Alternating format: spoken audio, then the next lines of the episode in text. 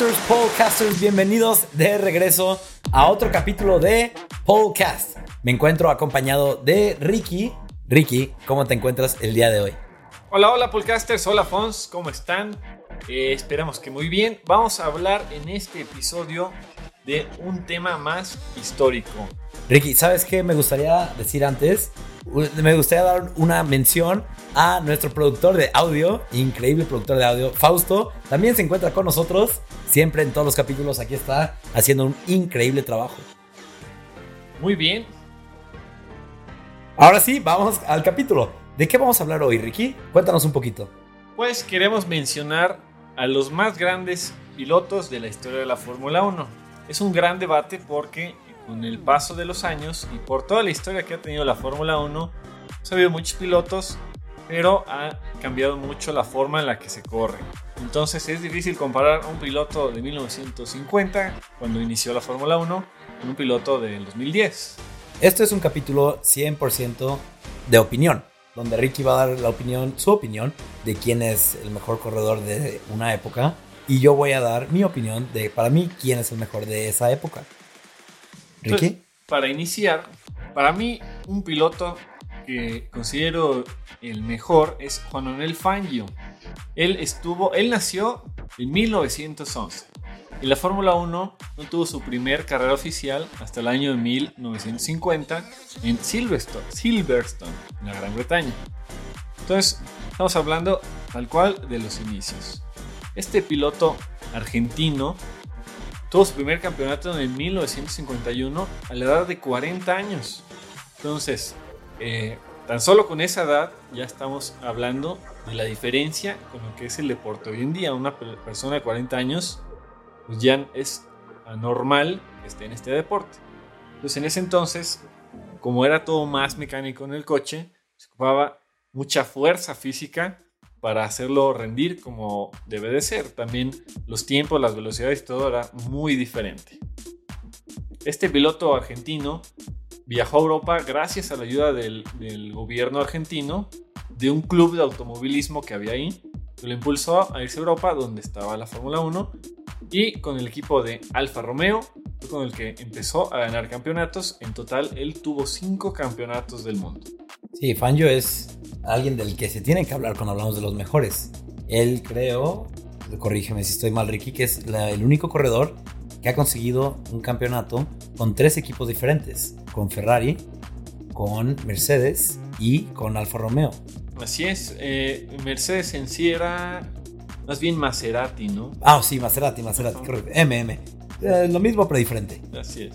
Maserati, Ferrari y Alfa Romeo con tres equipos diferentes. Imagínate. O sea, eso hoy en día casi no se ve. Yo creo que Lewis Hamilton es, tiene con McLaren y con Mercedes, tiene dos campeonatos con dos equipos, pero fuera de eso, todos como que se mantienen el mismo equipo y ganan y ahí se quedan. Pero sí, y por eso Fangio es tan bueno, porque era, él corría en unos tiempos donde los coches eran muy, muy, ¿cómo se dice? Muy rústicos, no tenían para nada los sistemas de seguridad que tienen hoy.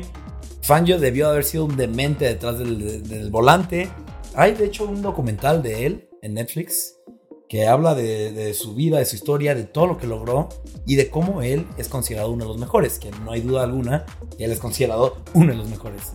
Así es, en el año 1957 obtuvo su quinto y último título y ese récord de cinco campeonatos del mundo no fue roto hasta el año 2003 por Michael Schumacher, cuando obtuvo su quinto campeonato. Wow.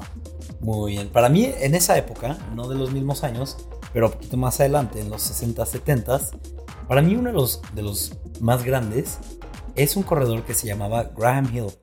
Graham Hill se me hace muy bueno porque lo dijimos en el capítulo pasado, ha sido el único corredor que ha conseguido la triple corona del automovilismo, que es ganar un campeonato de la Fórmula 1, ganar las 24 horas de Le Mans y ganar la Indy 500, los tres siendo tres disciplinas muy diferentes del automovilismo.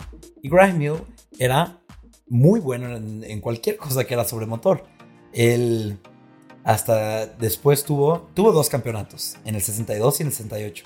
Y luego tuvo su propio equipo, el cual no fue muy bueno y pues no lo tuvo ahí para, para seguir estando en la Fórmula 1. Pero cuando él corría era muy muy bueno. Para mí es uno de los grandes. y luego tuvo un hijo, Damon Hill, que fue campeón de el 96. Así es, tiene una estadística brutal en el mundo del automovilismo. Tiene 14 victorias, 36 podios, fue tres veces subcampeón, entonces son cosas que no se dicen fácil. Muy bien, y entonces adelantando un poco más los años, ¿quién consideras que fue uno de los más grandes de los 80s para acá? Mm, de los 80s para acá, creo que me tendría que ir con Senna.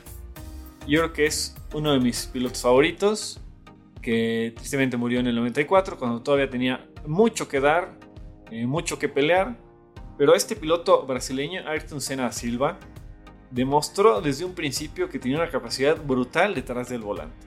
Su manera de exigirle al coche el máximo de que si aceleraba un poquito más, yo creo que ya se iba a empezar a despedazar el coche. Entonces, muy caracterizado por tener un gran desempeño bajo lluvia, en una carrera sobre todo en Mónaco que se dio, la tres Checolato, pero él siendo novato y cuando empieza la lluvia empieza a rebasar, a rebasar, a rebasar y alcanza a todos y logra ganar la carrera. Por temas eh, burocráticos, digamos, no se la conceden, pero es tema aparte. El Senna desde siempre mostró un gran talento, tuvo campeonatos del mundo, tuvo victorias, tuvo podios y estoy seguro que hubiera obtenido todavía más victorias y más podios. Eso se hace un piloto muy completo. Sí, Ayrton Senna es la razón por la cual hay tantas medidas de seguridad hoy en día. Él, él fue, tristemente, de los últimos pilotos que ha fallecido en una carrera de Fórmula 1. Solo ha habido uno después de él, este, Jules Bianchi, que falleció en el 2015, pero antes de él, Ayrton Senna en el 94. En el 94 había sido hasta el 2015 el último piloto que ha fallecido corriendo una carrera. Gracias a él se pusieron muchísimas medidas de seguridad. Gracias a él, Brasil, Brasil adora este corredor todavía hasta la fecha. Su muerte todavía es, es, un, es un día difícil para el país, porque el país lo adoraba. Lo adoraba. Y Ayrton Senna era muy conocido por por tener fundaciones que ayudaban y ayudaron muchísimo. Y todavía sigue estando la, la Fundación Sena. Hicieron un corredorzazo. Yo también lo considero muy, muy, muy, muy bueno y que pudo haber conseguido mucho más. Si nos vamos a la estadística, a los números, eh, no tiene números muy grandes o muy altos comparados con otros pilotos que mencionaremos algunos, pero de lo que se habla con Senna es de la efectividad. En el poco tiempo que compitió, obtuvo tal cantidad de podios, tal cantidad de victorias, lo que lo hace más eficiente que otros. Si llevas 10 años en la Fórmula 1 o llevas 2 y tienes el mismo número de victorias, pues por algo será, ¿no? Y bueno, para mí, un poquito más adelante, corrió en los 90 de hecho corrió en con, bueno, contra, contra Ayrton Senna, un finlandés que se llama Mika Hakkinen. Para mí es de los mejores pilotos que ha corrido en la Fórmula 1 en los 90 Él consiguió dos campeonatos mundiales, en el 98 y en el 99.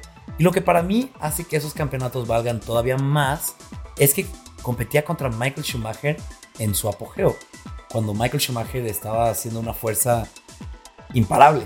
Llegó Mika Hakkinen y impresionante la forma en la que corría. Es de verdad, era un talentazo. Para mí, de los mejores, él dejó de correr en el 2001. Dijo que se iba a tomar unos años sabáticos Seguimos esperando hasta la fecha que regrese de sus vacaciones. Pero sí, Mika Hakkinen, finlandés, para mí un talentazo de la Fórmula 1, tristemente retirado en el 2001. Ahorita no se dedica a nada de automovilismo, una pena, pero sigue siendo para mí de los mejores. Así es, y tenía, como dices, la rivalidad con Schumacher fue tremenda y tenían muchísimo respeto. Muchas veces los veías al terminar una carrera hablando entre sí, discutiendo de cómo se rebasó uno al otro, cómo se defendieron y compartían mucha información. Realmente eran amigos, pero sí estaban peleando entre ellos dos el campeonato del mundo. Y también, pero esto ya es una opinión muy, muy personal, pero para mí el coche que manejó Mika Hakkinen ha sido el coche más bonito que se ha visto en la parrilla de la Fórmula 1, el MP 4 13. Si tienen la curiosidad, búsquenlo en Google y no estarán decepcionados. Ahorita mismo se lo subimos a las redes sociales para que lo vean porque me ganaste el comentario. Yo creo para mí también es el coche más bonito que has tenido la Fórmula 1. Ese McLaren Mercedes. Es precioso, tiene un diseño fantástico y muy característico de Mika Hakkinen y quien fue su compañero en ese entonces. Tuvo varios, pero uh, con el que más estuvo fue David Coulthard, ah, irlandés. Y un dato curioso del coche, hablando del coche, es que fue diseñado por Adrian Newey, un genio de los diseños de coches que diseñó los coches Red Bull con los que Sebastián Vettel se llevó cuatro campeonatos consecutivos. Muy bien, eh, otro piloto que es más reciente y que actualmente va a competir en la temporada 2020-2021 es Fernando Alonso. Para mí también es un piloto muy completo. Eh, si hiciera un currículum de lo que ha hecho en el automovilismo, es inmenso. Ha estado en las 24 horas de Daytona, ha estado en el Le Mans, Campeonato Mundial de Resistencia, dos veces campeón de Fórmula 1. Entonces él, por donde lo veas, es un tremendo piloto. Muy completo. Muy completo. Entonces se tuvo un tiempo sabático fuera de la Fórmula 1. Ya regresó. Entonces tenemos grandes esperanzas para él. Eh, la última vez que estuvo en Fórmula 1 con McLaren, pues McLaren no era un equipo competitivo, entonces, pues aunque tengas al mejor piloto, no es suficiente. Entonces, Fernando me parece también de los pilotos más completos y que tiene, pues ya, ya, es, ya es grande, pues los otros pilotos tienen mucho que aprenderle a él. Cuando fue campeón del mundo con Renault, que también es uno de mis coches favoritos en cuanto a estética, fue una temporada muy emocionante, que vale la pena más de una carrera volver a verla. Entonces, pues Fernando Alonso lo logra con un equipo pues realmente chico, no era un equipo que era seguro que fuera a ganar, y él logra el campeonato. Después está con Ferrari, entonces piloto completo, que no importa qué le des, él saca lo mejor y se ve por todas las categorías de automovilismo que ha tocado y donde ha salido exitoso. Y aquí es donde tú y yo, Ricky, diferimos de corredores. Porque Fernando Alonso entró en el 2001 y para mí el mejor corredor después del año 2000 ha sido Kimi Raikkonen, un finlandés que empezó, oh sorpresa, en el año 2001, el mismo año que Fernando Alonso. A diferencia de Kimi, de Kimi, a diferencia de Fernando, Kimi solo ha logrado un campeonato en el 2007, pero se merece muchos más. Para mí ha sido un corredor sazo y, ¿sabes? Se ve en el hecho de que sigue corriendo hasta la fecha. Sigue corriendo. Eh, nadie ha entrado a más carreras de la Fórmula 1 que Kimi Raikkonen. Ha tenido 329 carreras de la Fórmula 1. Es impresionante cuando piensas que cada año solo hay de 17 a 21 carreras y él tiene 329. 329. Y lo sigue manteniendo la Fórmula 1 porque da resultados, da buenos resultados. Y algo curioso es que él empezó con un equipo pequeño, Minar, no, no, no, con Sauber. Después, McLaren lo jaló. Después, Ferrari lo jaló. Ganó su campeonato. Después, Ferrari lo despide. Se toma dos años sabáticos donde se dedica a, correr motos y rally, coches de rally. De hecho, corrió aquí en México alguna vez regresa a la Fórmula 1 con un equipo que se llama Lotus y viendo que no había perdido nada de su tenacidad, de su velocidad, Ferrari lo vuelve a contratar otra vez después de haberlo despedido y después de eso, y hoy en día, está corriendo para el equipo de Alfa Romeo y va a estar con nosotros para el equipo, para el año. Para siempre, ojalá que esté para siempre. Uy, por mí ideal. Porque es una, es una persona muy seria, muy, muy seria. Se ven las entrevistas, no, no sonríe para nada, es eso es lo que lo hace tan, tan, no sé, tan querido por, por gente, por los fans, por gente como yo.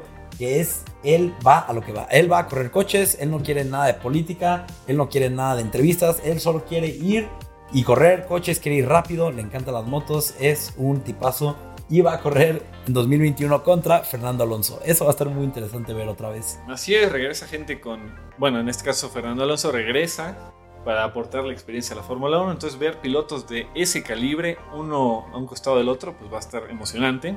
Y como el récord que dices de las más, el mayor número de carreras corridas por parte de Kimi, tendría el récord de el, el, mayor tiempo entre una victoria y otra. Australia 2013 y la última Estados Unidos. Estados Unidos 2018. también fue un carrerón muy emocionante de ver. Tuve la suerte de verla en vivo. También tú, me acuerdo. Sí, de mis favoritas carreras hasta la fecha. Me encanta esa carrera, la he visto yo creo unas cinco veces. En el circuito de las Américas logra ganar con Lewis Hamilton pisándole los talones. Kimi saca todo su talento y logra ganar. Qué carrerón. Kimi Raikkonen para mí, mi corredor favorito hasta la fecha, el mejor corredor de los 2000 pero bueno, no podemos hablar de los mejores corredores sin tener la famosa comparativa de los dos estadísticamente mejores. Hamilton versus Schumacher. Bueno, esos son datos tremendos, son abismales. Tener siete campeonatos del mundo es algo que yo honestamente no creí que fueran a alcanzar Michael Schumacher. Ya lo alcanzaron y este año es muy probable que inclusive lo rebasen. lo rebasen. Del mundo. Y toda la temporada 2020 íbamos viendo cómo se acercaba el número de victorias y número de pole positions que tenía el récord Michael y Lewis Hamilton lo iba acercando, acercando hasta superarlo. Nada más unos pequeños datos para poner en contexto. Hamilton, primero voy a decir las cifras de Hamilton y luego de Schumacher. Hamilton tiene 95 victorias, 98 pole positions, 165 podios, 3.000 puntos totales, 53 vueltas rápidas. Tienen muchos más datos, pero esos son los más relevantes. Mientras tanto, Schumacher tiene 91 victorias, 4 menos que Hamilton, 68 poles, 30 menos que Hamilton, 155 podios, 10 menos que Hamilton y 1566 puntos. Es la mitad, menos de la mitad de lo que tiene Hamilton. Y de vueltas rápidas tiene 77. Eso sí, tiene más que Hamilton. Tiene 24 más que Hamilton. ¿Qué opinas de estos datos? ¿Cuánto podemos inferir de estos datos, Ricky? Pues, eh, generan polémica, obviamente, porque estamos hablando de los estadísticamente mejores pilotos, pero eh, el sistema de puntos no siempre ha sido igual. en un año no había tantas carreras como en otros años. Entonces son muchas variables, como ya decíamos con Fangio. El número de carreras ha cambiado mucho, la asistencia que tiene el coche también ha, sido diferente. Entonces, lo que, los que dan la mejor opinión son otros pilotos, sobre todo que han corrido con ellos. Nada más un pequeño dato. Antes, cuando empezó a correr Michael Schumacher, solo se le daba puntos a los primeros 6 lugares. 10 puntos al primero, 6 al segundo, 4 al tercero, 3, 2 y 1. Y gracias a que Michael Schumacher era tan dominante que tuvieron que cambiar esa regla. Tuvieron que cambiar esa regla en el 2003 a que los primeros 8 lugares recibían puntos. Luego, en el 2009, la cambiaron una vez más y es la que tenemos hoy en día. A los primeros 10 lugares se les da puntos. El primer lugar recibe 25, el segundo 18, el tercero 15, 12, 10, 8, 6, 4, 2, 1 consecutivamente. Entonces, siento yo que comparativas como cuántos puntos ha tenido cada corredor es irrelevante porque no puedes comparar los puntos que conseguía Schumacher en su tiempo y los de Hamilton ahorita. Y también, creo yo, perdón, rápido, nada más para.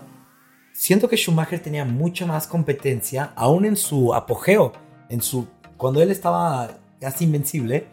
Siento que aún tenía más competencia y ahorita Hamilton, su mayor competencia y casi que única competencia es su compañero de equipo, porque Mercedes ha logrado desde el 2014 hacer coches inigualables, invencibles y máquinas increíbles, de verdad. ¿Qué opinas, Ricky, al respecto? Pues sí, mucha gente inclusive transforma los puntos a un mismo criterio, o sea, al criterio vigente de 2021. Y si no, pues tiene tantos puntos, pero estoy de acuerdo en que no es una buena comparativa. Eh, la hegemonía de Ferrari hace un tiempo fue de Red Bull y ahora de Mercedes. También ha tenido temporadas un poco más cerradas y otras brutalmente eh, distanciadas entre el primero y el segundo. Entonces, creo que tiene razón. Por ejemplo, Mika Hakkinen fue un gran competidor contra Schumacher y estuvo a pocos puntos de alcanzarlo. Sí, Fernando Alonso fue un gran competidor de Schumacher y le ganó, lo cual le da a Fernando Alonso más peso a sus dos campeonatos. Sí, es Hamilton realmente con Nico Rosberg fue el único que le hizo dudar de si podía ganar o no. Rosberg le ganó un campeonato.